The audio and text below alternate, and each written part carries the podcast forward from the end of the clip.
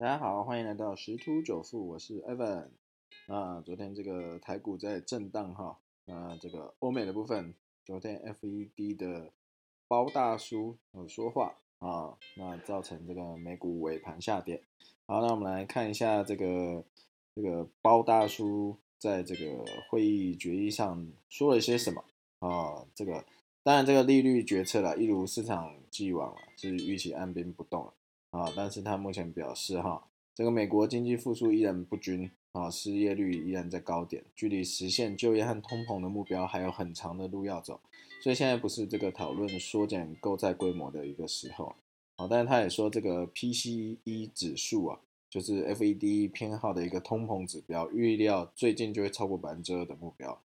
但是只是暂时性的上升，所以没有必要因此而升息。啊，还有说在解封期间，物价可能会有上涨的压力，但那只会是一时的，之后就会放缓。啊，一次性的物价上涨不太可能导致持续的一个通膨。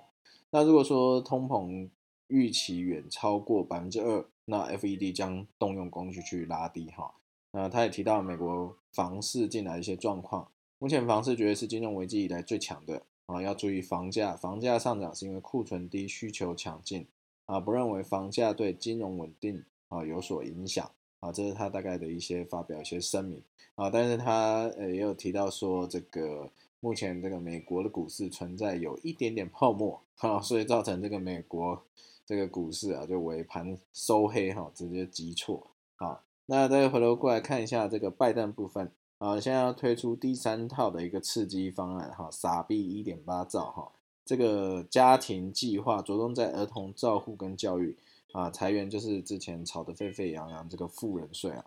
啊，这个这个拜登执政百日啊，总共已经推出三套经济方案，第一套就是一开始的一点九兆美元的一个纾困方案哈，发放一千四百美元的一次性支票给美国民众。啊，对，但是不含喵喵哈，我们家又有在叫。好，那再补助三千五百亿美元给各州跟地方政府。那第二套是二点三兆美元的基建计划，啊，就是投资像道路啊、桥梁啊、宽频网络等。哦，对，那个尤尔觉得这个拜登很棒哈，做很多基建。好，好，好，好。那第三套就是最近这个一点八兆美元的美国家庭计划，主要在儿童照护跟教育，裁员来自富人税。啊，就是调高这个富人资本利得税的部分，啊，这是拜登这个百日啊上任的三套方案的一些概况，啊，那再回到台股，那今天的表现，呃，相信震荡格局也是比较大，因为这几天目前看起来是外资卖，啊，呃，本土的呃散户为主，啊，是在买，啊，所以这个震荡比较大，而且现在大家都呃会做一些当冲，所以这个量能啊。啊，会相当相对来大一点。好，那再就看到那个联发科啊，创台股首例啊，它从二零二一到二零二四年每年加发股息哦十六元哈，所以经常性配息率哈，现金配息率就提升到百分之八十到百分之八十五，哦，之前是六十到七十而已。